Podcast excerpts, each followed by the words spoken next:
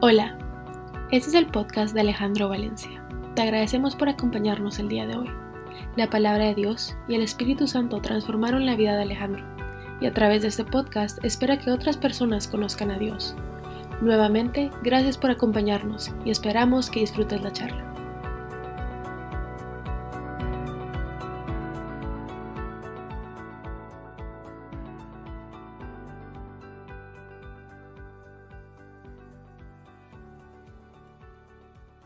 Es, un gusto nuevamente estar hoy, hoy con ustedes y, y pues seguimos en este viaje día a día y siendo transformados, progresando para vivir en una manera que le agrade a Dios. Cuando nosotros recibimos a, a Cristo como nuestro Salvador, eh, nuestro espíritu renace de forma inmediata. La vida de Dios se derrama sobre nosotros y de inmediato todo nuestro ser espiritual recibe vida eterna. Ah, pero nuestra mente es donde está el problema porque nuestros pensamientos tienen que ser renovados y renovados conforme a ese espíritu que ha sido regenerado. Es un proceso que dura la vida, la vida e, entera, y que lleva tiempo. Y podemos recibir esa renovación o experimentar esa renovación espiritual, pero renovar la mente sí es un proceso difícil para que con nuestra mente renovada podamos empezar a captar todos esos pensamientos que Dios tiene para nosotros. Y vivir la vida que agrada a Dios me lleva al libro de Primera de Tesalonicenses 4, 1 al 12 y vamos a leer un poco de la palabra de Dios hoy. Por lo demás, hermanos, les pedimos encarecidamente en el nombre del Señor Jesús que sigan, escuche bien, progresando en el modo de vivir que agrada a Dios, tal como lo aprendieron de nosotros. De hecho, ya lo están practicando. Ustedes saben cuáles son las instrucciones que les dimos de parte del Señor Jesús. La voluntad de Dios es que sean santificados, que se aparten de la inmoralidad sexual, que cada uno aprenda a controlar su propio cuerpo de una manera santa y honrosa, sin dejarse llevar por los malos deseos que hacen, como lo hacen los paganos, que no conocen a Dios, y que nadie perjudique a su hermano ni se aproveche de él. En este asunto, el Señor castiga todo, como lo hemos dicho y advertido. Dios no nos llamó a la impureza, sino nos llamó a la santidad. Por lo tanto, el que rechaza estas instrucciones no rechaza a un hombre, sino rechaza a Dios, quien les da a ustedes su Espíritu Santo. En cuanto al amor fraternal, no necesitan que les escribamos porque Dios mismo les ha enseñado a amarse unos a otros. En efecto, ustedes aman a todos los hermanos que viven en Macedonia. No obstante, hermanos, los animamos a amarse aún más, a procurar vivir en paz con todos, a ocuparse de sus propias responsabilidades y a trabajar con sus propias manos. Así les he mandado para que su modo de vivir, se, por su modo de vivir, se gane el respeto de los que no son creyentes y no tengan que depender de nadie. Me queda en la cabeza, sigan progresando en santidad, apartados de Dios, progresando en ese caminar día tras día, tras día, apartados de la inmoralidad, apartados para Dios y apartados de la inmoralidad, progresando en el dominio propio, amándonos unos a otros, procurando vivir en paz, siendo responsables de nuestras ocupaciones, de nuestras acciones y reflejando así la luz de Jesús para que otros la puedan conocer. La palabra clave aquí es progresando en la vida que le agrada, progresando en la vida que le agrada a Dios, comprometidos en vivir una vida de excelencia, viviendo una vida santa y de integridad. Y este fin de semana tuve la oportunidad de darme cuenta que a pesar de que estaba, a pesar de que pensaba que estaba progresando, no, no era así. Y me encontré algo dentro de mí que no se ve a simple vista pero que me limitaba a seguir progresando en la vida que le agrada a Dios.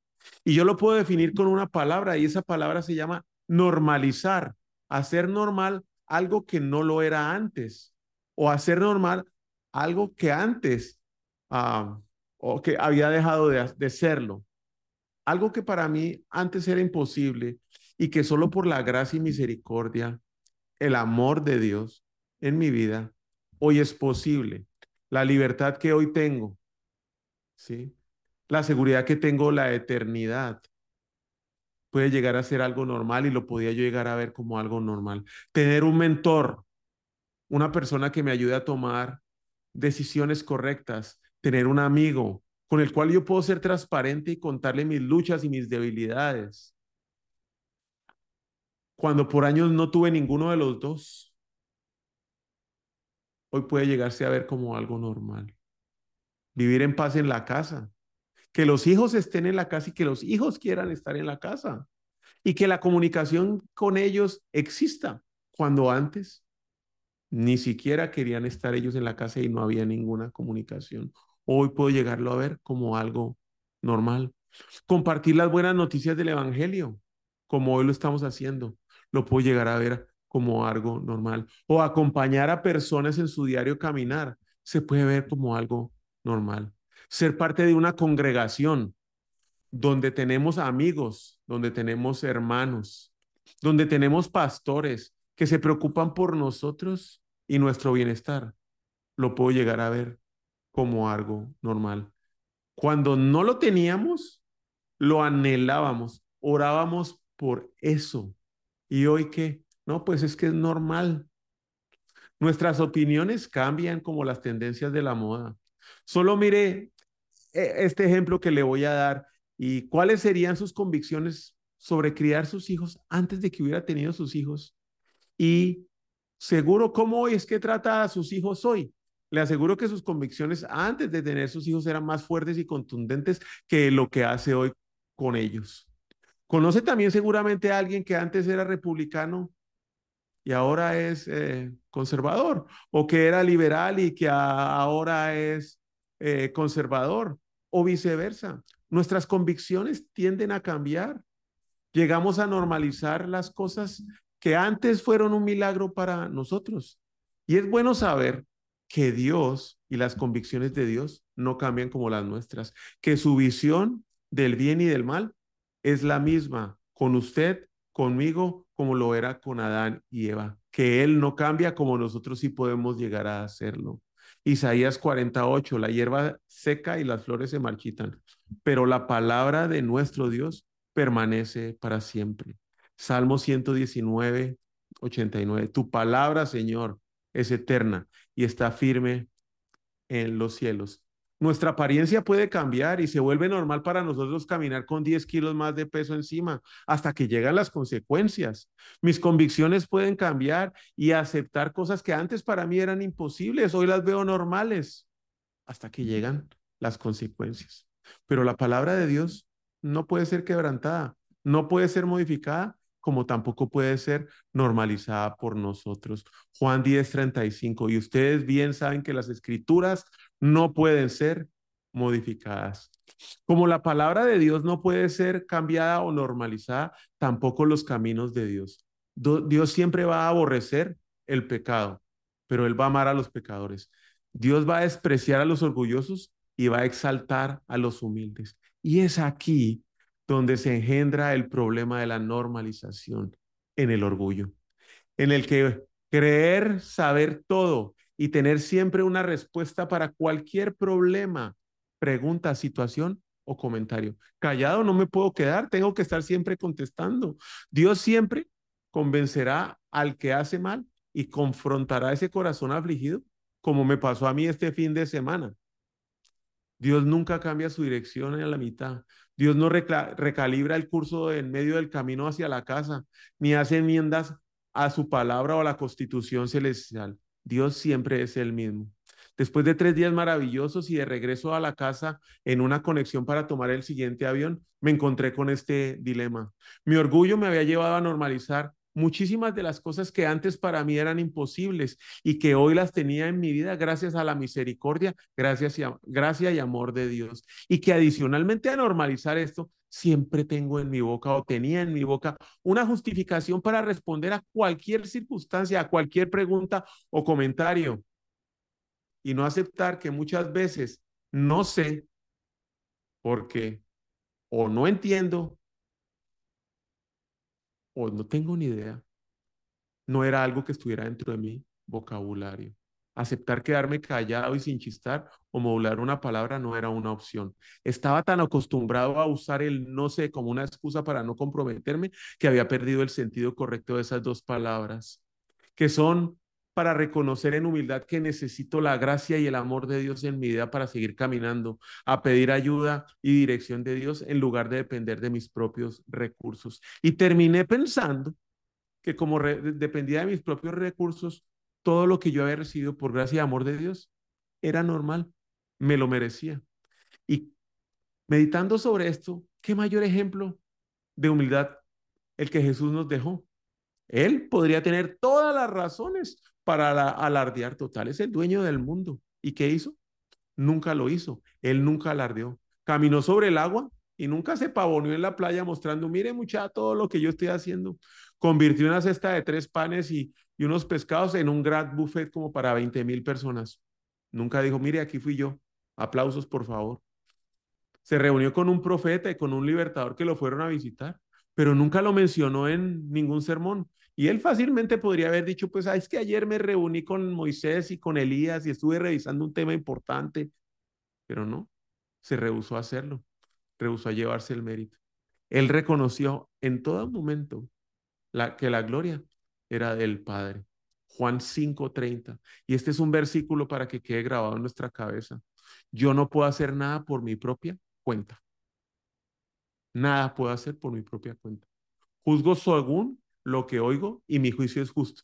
Pues no busco hacer mi propia voluntad, sino cumplir la voluntad del que me envió.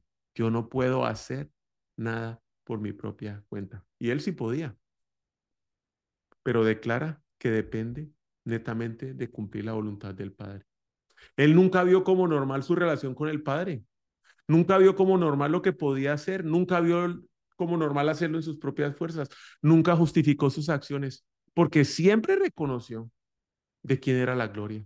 Él confiaba plenamente en el Padre y en el Espíritu Santo. Y palabras como yo solo, yo lo hice, yo sé qué hacer, yo lo puedo hacer así, lo puedo hacer allá, nunca salieron de su boca. Y yo estoy aquí viendo lo que él hizo y lo que no hizo, pero yo sigo normalizando y justificando todas mis acciones. ¿Cómo nos podemos nosotros atrever a hacerlo si Jesús nunca lo hizo, siendo quien es Dios? Podemos subir demasiado alto, pero nunca nos vamos a poder encontrar demasiado bajo para estar a los pies de Cristo. ¿Qué regalo puedo estar dando yo hoy? Que Él no me hubiera dado a mí primero. ¿Qué verdad puedo estar enseñando yo hoy? Que Él no me hubiera enseñado a mí primero. Usted y yo podemos decir que amamos, pero ¿quién nos amó primero? Él. Usted y yo podemos decir que servimos, pero ¿quién nos sirvió a nosotros primero? Él sacrificándose en la cruz por usted y por mí. ¿Qué puedo estar haciendo yo hoy para Dios que Él no puede hacer solo? Pues sinceramente, nada. Él puede hacer todo sin mí.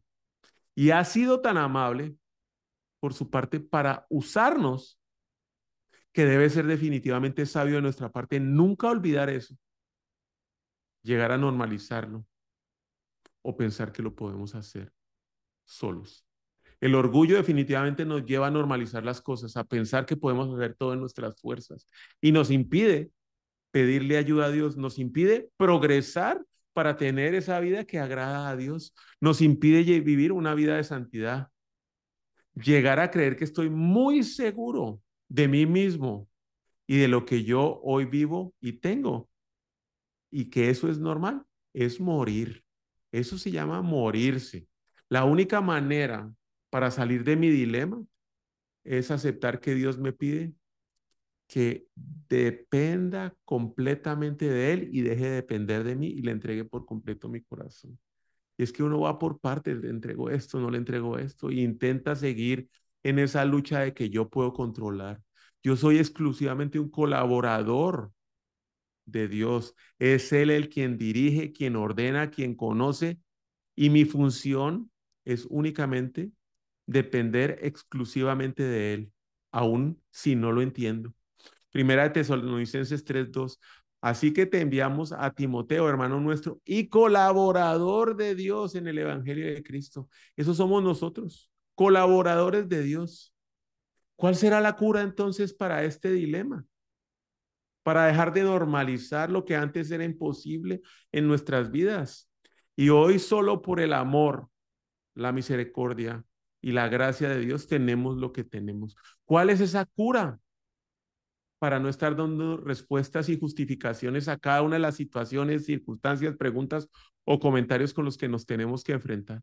Pues para mí la cura es rendir cuentas. Rendir cuentas tiene poder. Y cuando lo vemos de esa manera y sabemos con quién hacerlo, rendir cuentas tiene poder cuando la intención es apoyar y desafiar. Rendir cuentas es la cura. Y esta palabra cura trae cuatro letras. Y estas letras representan cuatro regalos de rendir cuentas. La C representa la corrección y es ver una alternativa que mejora o sustituye la declaración anterior que teníamos. Ah, es que todo es normal y yo lo puedo hacer. La corrección nos lleva a reconocer que lo que creíamos como normal y que lo podíamos hacer en nuestras fuerzas, no, no es correcto. Nos permite ver que estábamos equivocados. Y en mi caso, normalizar esos regalos de Dios y bendiciones que solo por la misericordia y gracia de Dios hoy tengo, me lleva a, reconocer que dependo exclusivamente de Dios. La U nos lleva a una actualización, adaptar o cambiar una cosa antigua o normal, dándole características de lo que considero actual o de lo que recibimos por gracia y amor en nuestras vidas a recordarnos constantemente que lo que hoy tenemos es por gracia y misericordia. Es actualizar nuestra manera de pensar, es renovar nuestra manera de pensar. La R, a recordatorios. Son los medios para traer a nuestra mente asuntos y eventos importantes que pasaron en nuestro pasado. Es traer a tiempo presente esos milagros que Dios hizo en nuestra vida esos lugares y esas situaciones de las cuales Él nos sacó, donde estábamos atados y esclavizados del pecado, que ni siquiera teníamos manera nosotros de podernos liberar. Y Él lo hizo en la cruz. De todas esas restituciones y bendiciones que Él nos ha dado. De las oraciones que tiempo atrás hicimos y que hoy son vivas en nuestra vida por la gracia y misericordia de Dios. Y la A de ánimo, porque el rendir cuentas con las personas correctas nos anima, nos infunde ánimo, nos infunde fuerza y nos infunde energía para hacer o resolver y emprender un cambio en nuestra vida. Nos infunde vida y actividad espiritual a nuestro cuerpo para seguir caminando después del resbalón, para levantarnos cuando nos hemos caído. Entonces la cura está en la corrección, en la actualización, en esos recordatorios y en el ánimo que nos infunden las personas cuando rendimos cuentas. Santiago 5:16. Confiésense los pecados unos a otros y oren los unos por los otros para que sean sanados. Rendir cuentas es una frase de dos palabras que indica tener a alguien que bondadosa, pero permanentemente nos vigila para comprobar si estamos haciendo lo que debemos hacer. Rendir cuentas incluye maestros y mentores, los que enseñan una materia y nos encargan tareas, califican nuestro trabajo para asegurarse que estamos aprendiendo. Son aquellas personas que nos dirigen y nos ayudan a tomar decisiones cuando estamos perdidos. Nos dicen, ese camino que estás tomando tal vez no es. Es el que nos aprueba y nos reprueba en lo que hicimos. Y nos llevan en responsabilidad a tomar el camino correcto el camino de Dios. Rendir cuentas incluye a personas y entrenadores o amigos, personas que nos enseñan habilidades específicas que nos llevan o nos obligan a terminar lo que hemos empezado, hacer las carreras cortas, pero asegurándonos que las estamos haciendo bien y aprendiendo las lecciones. Rendir cuentas incluye a padres espirituales y pastores, los que tienen el trabajo dado por Dios, que nos cuidan y nos se aseguran de, de enseñarnos y de que nosotros obedezcamos porque quieren que nosotros crezcamos hasta llegar a ser esa persona que agrada a Dios y se lleva bien y ama a las personas con quienes rodeamos y podemos ser esa luz para los que no conocen a Cristo. No sé si se da cuenta que rendir cuentas lo mantiene a uno bien encaminado. Yo antes pensaba que, ¿cómo voy a estar rindiéndole cuentas a alguien? No, no le rindo cuentas a nadie. A mí que me rindan cuentas. Pero no, si no rindo cuentas, no puedo tener esa cura, no puedo tener esa corrección, no puedo tener eh, esa actualización, no puedo tener esos recordatorios y mucho menos puedo tener esas palabras de ánimo que me infunden después de haberme caído. Rendir cuentas me ayuda a mantenerme bien encaminado. Es una de las maneras que Dios usa para protegernos y para obrar eh, eh, bien para nuestra vida. Y nosotros debemos ser responsables, porque cuando rendimos cuentas y tenemos una retroalimentación, lo debemos hacer sin rezongar, sin andar respondiendo todo o sin andar justificando, menos dando trancazos o tirando las puertas, pegando de gritos, ¿no? Ese es un paso grande para nuestro crecimiento en nuestra vida cristiana. Es un paso grande para nuestro progreso, como nos decía el libro de Timoteos. Rendir cuentas trae la cura para dejar de normalizar y caminar en nuestras vidas eh, con fuerza, Rendir cuentas nos lleva a seguir progresando en una vida de santidad que agrade a Dios, comprometidos con la excelencia, viviendo una vida santa y de integridad. Nosotros somos los que tenemos el problema del ego y de orgullo. Dios no lo tiene. Él no revela su gloria para su propio bien. Él lo hace para nosotros que necesitamos ser testigos de esa gloria para nuestro bien, para que de esa manera nos podamos mantener humildes y sosegados a los pies de rodillas en Cristo. Necesitamos una mano fuerte que nos ponga en una barca segura. Y una vez a bordo, nuestra única prioridad es promocionar a Dios y no a nosotros. Somos pasajeros como en el avión que venía de regreso, donde solamente como pasajero puedo promocionar al piloto y mi piloto es Dios. La gloria es para el Señor, no es para mí, sino para su nombre. Cuando normalizamos lo que Dios ha hecho en nuestras vidas, empezamos a caminar el camino del orgullo, el camino de la queja, el camino de la comparación, el camino del desagradecimiento, despreciando el sacrificio que Jesús hizo por nosotros en la cruz. Segunda de Corintios 10, 17, como dicen las escrituras, si quieres jactarte de algo, jáctate solo del Señor. Salmo 115, 1, no a nosotros, oh Señor, no a nosotros, sino a tu nombre le corresponde toda la gloria, por tu amor inagotable y tu fidelidad. Tú nunca cambias, Dios mío. Segunda de Corintios 3:18. Así que todos nosotros a quienes se nos ha quitado el velo, podemos ver y reflejar la gloria de nuestro Señor. Cuando normalizamos las cosas, no reflejamos nada, nos reflejamos a nosotros. Y sinceramente no creo que sean muchos los que nos quieren ver, pero sí quieren ver a Jesús. El Señor, quien es el Espíritu, nos hace más y más parecidos a Él a medida que somos transformados a su gloriosa imagen. Dios no, nos despertó esta mañana, sino solamente con un propósito, que publiquemos sus gloriosas obras entre las naciones y que le contemos a todas las cosas asombrosas que Él hace. Primera de Crónicas 16, 24. Porque todas las cosas que hoy tenemos y que podemos verlas, verlas o llegarlas a ver como normales, provienen de Él, existen para Él y existen por Él. Nosotros solamente somos sus colaboradores, que con agradecimiento damos gloria a Dios en cada una de nuestros días. Romanos 11:36, porque todas las cosas proceden de Él, existen por Él y para Él. A Él sea la gloria por siempre. Amén. No hay más que un solo Dios, el Padre de quien todo procede y para el cual vivimos. Para nosotros no hay más que un solo Dios, todo procede para el cual vivimos y no hay más que un solo Señor, es decir, Jesucristo, por quien todo existe y para lo cual nosotros vivimos. Primera Corintios 8, 6. ¿Por qué gira la tierra? Pues gira para Él y su gloria. ¿Por qué tenemos talentos y habilidades? Para Él y para su gloria. ¿Por qué tenemos dinero o pobreza? Para Él y para su gloria. ¿Por qué tenemos fortalezas y luchas? Para Él y para su gloria. Y todo, y todos existen únicamente para revelar la gloria de Dios. Normalizar lo que Dios nos ha dado no nos permite revelar su gloria.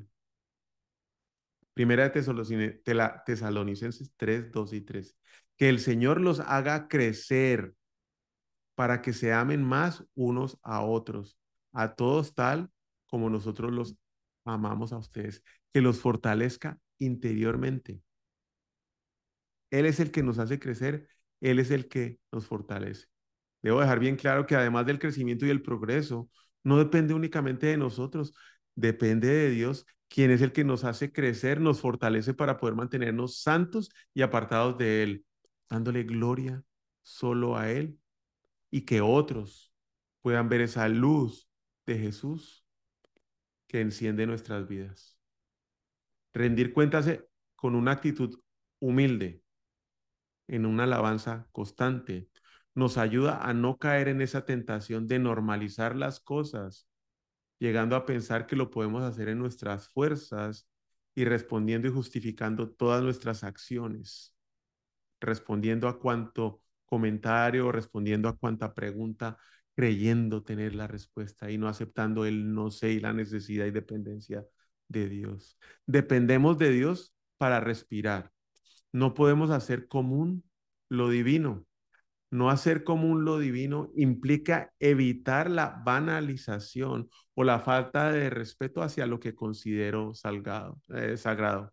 En resumen, y para concluir hoy este mensaje, no hacer común lo divino es un recordatorio de tratar con respeto y un temor reverente a Dios, para que así sigamos progresando en santidad, apartados para Dios, progresando en ese caminar día tras día apartados de la inmoralidad, progresando en el dominio propio, amándonos unos a otros y procurando vivir en paz, siendo responsables de nuestras ocupaciones y reflejando a Jesús para que otros lo puedan conocer. Lo invito a que busque una persona con la cual usted pueda rendir cuentas, porque es la cura para nuestros orgullo, es la cura para nuestra arrogancia, es la cura para nuestra normalización y es el camino para poder ver la gloria de Dios en nuestra vida. Uno, los invito a hacer eso. Juanca, no sé si quiere terminar con una oración, por favor. Gracias, Padre, porque realmente esta palabra viva y nos hace reflexionar acerca de todas las bendiciones diarias que tenemos y vamos a pedirle, Padre, te damos gracias por todas las bendiciones, Señor. Tú no tienes por qué bendecir, pero nos bendices, no tienes por qué amarnos, pero nos amas. No tienes por qué perdonarnos, pero nos perdonas, Señor. Y hoy queremos agradecerte, Señor. Queremos andar en esta novedad de vida, Señor, que es por medio del Espíritu Santo.